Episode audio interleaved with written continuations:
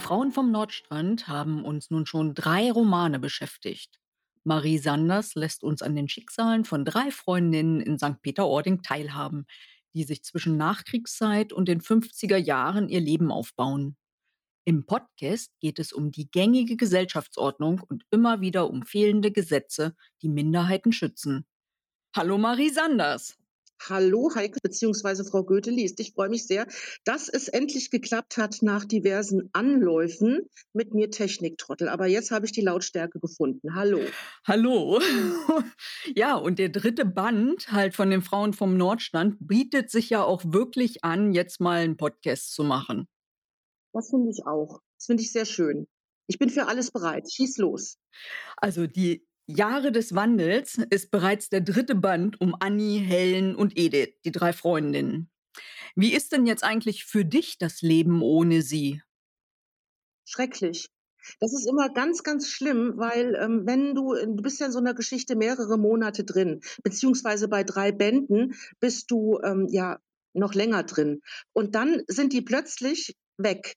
Du lebst mit den Figuren, du stehst auf mit den Figuren, du gehst mit denen ins Bett. Das ist ja beim, ist ja nicht so, dass man um 17 Uhr dann jetzt sagt, ähm, heute ist mein Tag zu Ende, ich höre auf zu äh, schreiben und gehe jetzt in die Badewanne. In die Badewanne gehe ich vielleicht, aber dann denke ich dann auch immer wieder drüber nach, was könnte als nächstes passieren, was, was könnte man noch machen, was wäre mit Helena, was wäre mit Edith und so weiter, was könnte Annie passieren? Ähm, welchen Cliffhanger könnte man äh, nehmen von einem Kapitel zum nächsten, dass es spannend bleibt. Also man ist dauernd in der Geschichte drin.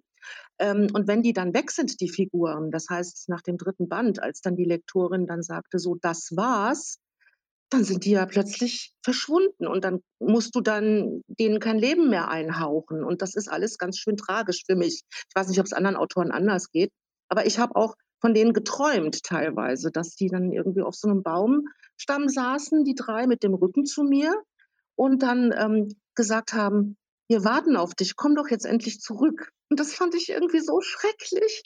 Aber ähm, naja, man muss damit leben. Man muss halt auch mal loslassen können. Genau. Und beim Lesen halt so habe ich mich immer gefragt, Mensch, die sind so authentisch geschildert. Was ist denn davon eigentlich real und was ist eigentlich Fiktion? Meinst du real jetzt, äh, was da von mir drin ist in den Figuren oder, oder ähm, was wirklich, was wirklich, ähm, äh, da, ob da jemand in St. Peter wirklich gewohnt hat, der da so äh, ge gelebt hat früher? Oder vielleicht kennst du ja so eine Annie. Ich kenne in der Tat so eine Annie. Das ist meine Nachbarin unten. Das ist die Anneke. Und ähm, die, ähm, ich fand den Namen immer so süß. Annie wird sie von allen genannt. Und Annie habe ich dann gefragt, ob ich Annie in meinem ähm, äh, Buch, in meinem ersten Band dann verwenden kann. Und dann hat sie gleich gesagt, ja, und ich habe sie auch dann in der Widmung. Ich weiß nicht, ob du das gelesen hast, aber sie steht in der Widmung. Ähm, und äh, Annie ist auch blond und süß und hübsch und ähm, eine ganz, ganz tolle Nachbarin und Freundin. Und die ist auch ganz ähm, wild auf jeden Band gewesen und hat ihn mir aus der Hand gerissen. Kriegt natürlich auch immer das erste Exemplar. Liegt ja nah, ist ja nur ein Stockwerk Unterschied. Ne, also kennen wir deine Lieblingsfigur. Hattest du denn auch eine Lieblingsszene, die du geschrieben hattest?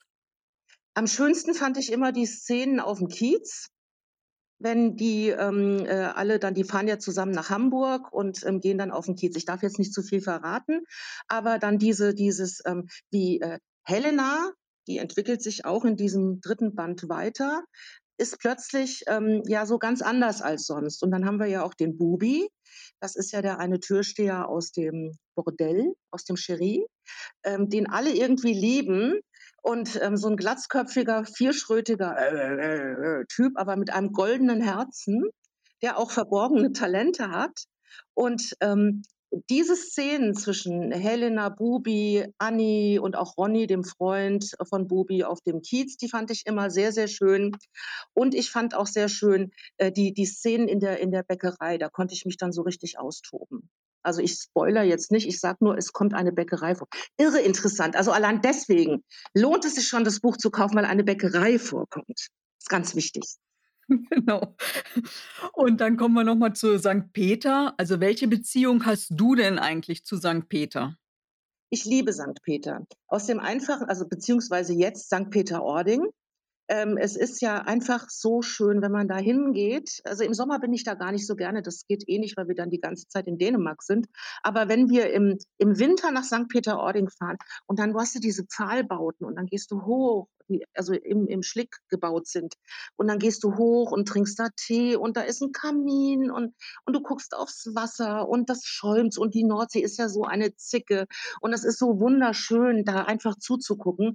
Und, ähm, das war für mich das passende Setting für diese 3 Frauen in den 50er Jahren, ähm, in diesem doch sehr, ähm, spießigen, ähm, Norddeutschland auch und die dann einfach zu Hochform auflaufen zu lassen. Das hat mir irre gut gefallen. In der Trilogie lesen wir auch immer wieder über diese Veränderung der Rechte, der Rechtsprechung und vor allen Dingen über die fehlenden Rechte der Frauen, ne? Welche der 3 Frauen hatte in deinen Augen am meisten zu leiden? Edith. Weil Edith, ähm, äh, das ist die Frauenrechtlerin der 3, die, ähm, durfte ja erst ganz, ganz spät, das erfahren wir dann im ersten Band, also ihre Tochter wiedersehen. Die hat sie auch heimlich erst noch wieder gesehen. Und dann später, als, ähm, sie dann, ähm erst als sie geheiratet hat, durfte sie ihren äh, äh, ihre Tochter Pauline zu sich holen. Und das fand ich schon total tragisch. Aber auch Annie, die die Angst haben musste, dass dass die kleine Lisbeth, äh, im ersten Band, dass die, ähm, äh, ihr weggenommen wird vom von der Fürsorge, dass die da einfach die konnten ja einfach kommen und konnten sagen: „Hier, bitte schön, äh, äh, hier, äh, ist 'n Beschluss und wir nehmen jetzt Ihr Kind mit.“ Also, das das war ja nicht so, dass man da irgendwie 'n Abnabelungsprozess hatte. Nein, die haben dies die kamen und haben das Kind weggenommen. Ich war auch völlig völlig, äh, äh, baff. Ich habe hier 'n Buch, das heißt „Die Rechte der Frau“. Ähm, das ist über die Jahrhunderte, ne? Es ist beschämend. Es ist beschämend, wie Frauen behandelt wurden, wie sie teilweise, muss man auch sagen, jetzt noch teilweise behandelt werden. Vom wenn man jetzt mal einfach sieht, Verdienst und so weiter und so fort. Es ist doch auch immer noch so, wenn der Mann sich austobt und 'ne Geliebte hat, dann ist er 'n toller Kerl, 'n super Hecht und so. Frau ist 'ne Nutte. Das ist doch das ist 'n leichtes Mädchen, hat meine Oma immer gesagt. Die nimmt jeden, die nimmt jeden. Es ist so. Es ist einfach so und das wird wahrscheinlich auch immer leider noch 'ne Zeit lang so bleiben. Da ist auf jeden Fall noch Potenzial, genau. Aber bei Annie habe ich auch immer gesehen halt so, dass der Hinnerk, dadurch, dass er allein sie geheiratet hat, so viel Macht bekommen hat und dabei hatte er von der Wirtschaft ja nun wirklich überhaupt keine Ahnung, ne? Ähm, wieso hast du eigentlich so 'n fiesen Kerl der guten Annie an die Seite gestellt? Er wurde ja erst fies und er wurde ja er war ja lieb erst, ne, und aber dann hat er ja angefangen, zu viel zu saufen und dann wurde er ja erst böse. Und ich wollte mit dieser Figur halt einfach zeigen, dass die Frau überhaupt keine Wahl hatte. Also, die die musste den ja heiraten, um ihr Kind zu schützen und dann hat er ja machen können, was er wollte. Sie hat, ähm, über ihr eigenes Vermögen überhaupt kein sie hat überhaupt kein Recht mehr darauf gehabt. Sie hat, ähm, ihm alles quasi übereignen müssen, beziehungsweise es wurde automatisch mit der Ehe übereignet, was was sie halt hatte, ne? Und, ähm, die Frage, kann da ein Mann, äh, ähm, wirtschaftlich mit umgehen, dass der nicht alles in die Grütze reitet, die hat man sich doch damals gar nicht gestellt, weil Männer waren Götter. Sind wir mal ganz ehrlich. Ne? Und dann noch Helena ist ja 'ne super interessante Figur als Ärztin, ne? Und damit hast du ja auch das Thema Schwangerschaftsabbruch, was ja damals echt wirklich verboten war, ins Spiel gebracht. Ähm, kennst du 'ne Zahl so so bei deinen Recherchen von den Ärzten, die es tatsächlich gewagt haben? Nein, weil es haben natürlich die wenigsten Ärzte überhaupt zugegeben. Die Dunkelziffer ist da ganz hoch, die Todesrate ist, äh, sehr hoch. Es wurde ja auch überhaupt nicht, ähm, darüber gemutmaßt, woran ist diese Frau jetzt gestorben? Könnte das ein Schwangerschaftsabbruch gewesen sein? Nein, da ist jemand halt gestorben an 'ner Blutvergiftung oder so. Das wurde überhaupt nicht in irgendeiner Form thematisiert, weil es war ja auch so peinlich, ne? Weil den Eltern war das ja immer ganz wichtig, dass die jungen Mädchen dann bloß, auch wenn sie gestorben sind, ähm, 'n guten Ruf hatten.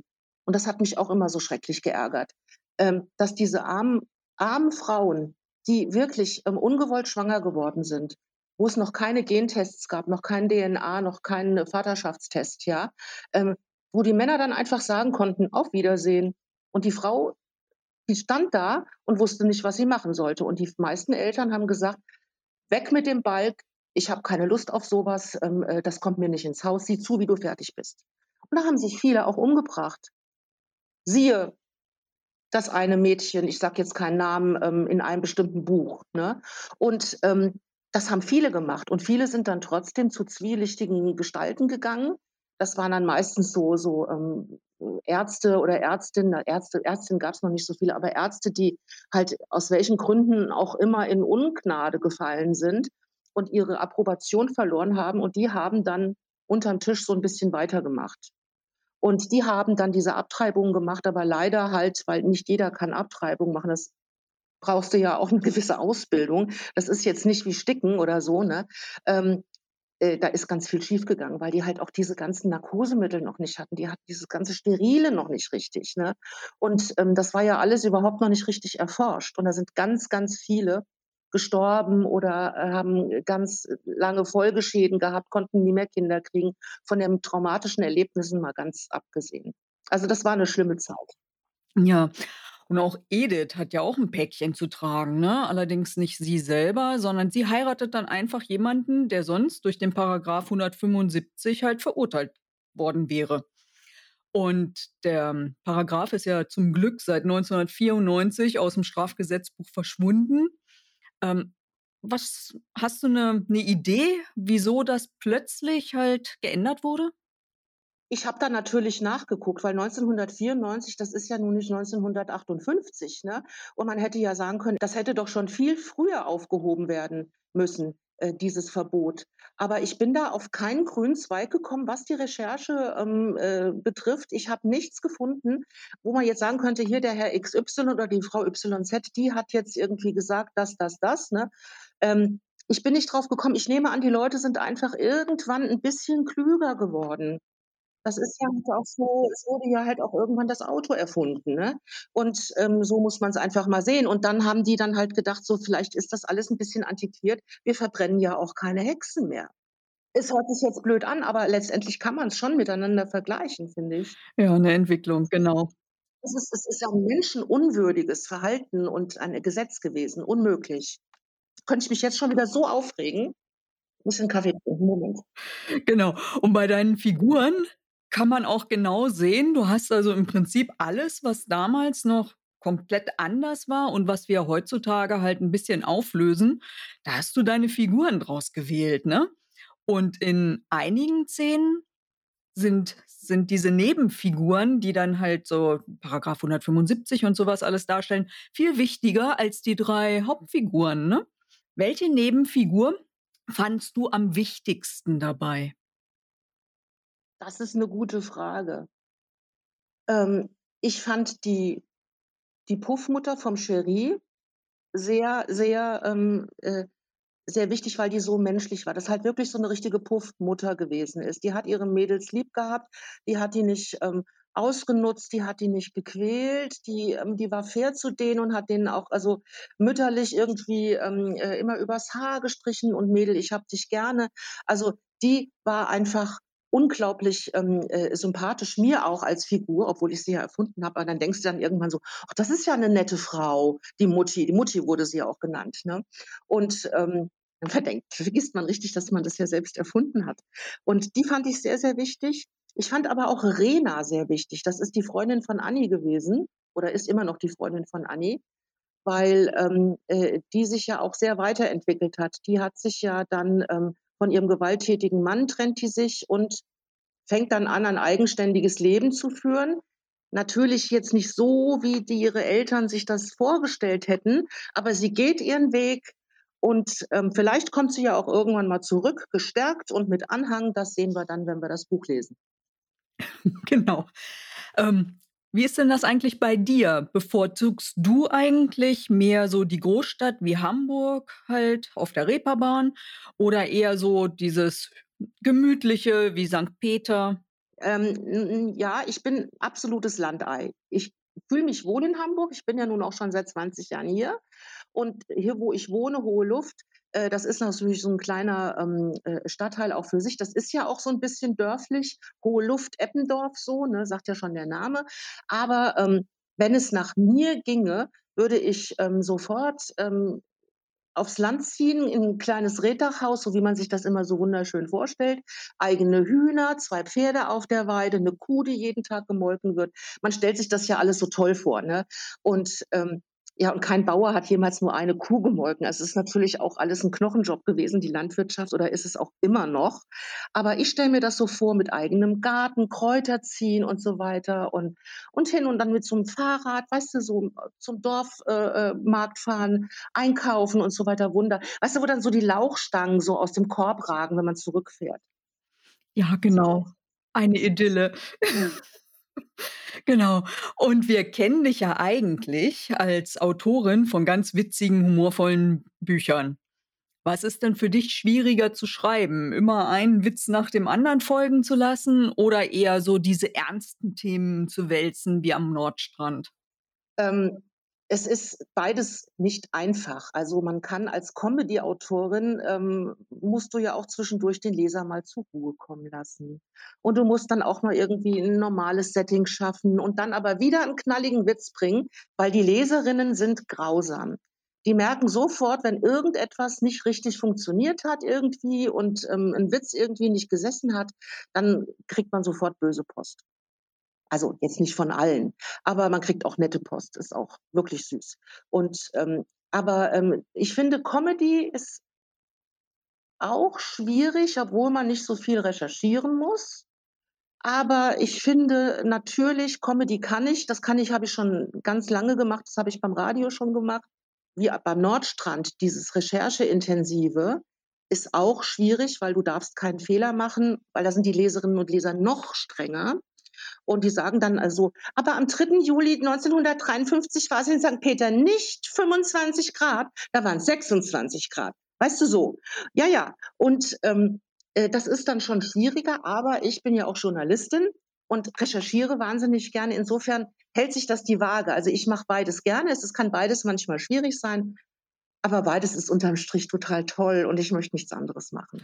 Okay, und eifrige Leser von deinen Büchern haben ja auch schon mehrmals den Herrn mit dem Krokodil als Haustier erleben dürfen? Du meinst Oskar? Oskar, genau.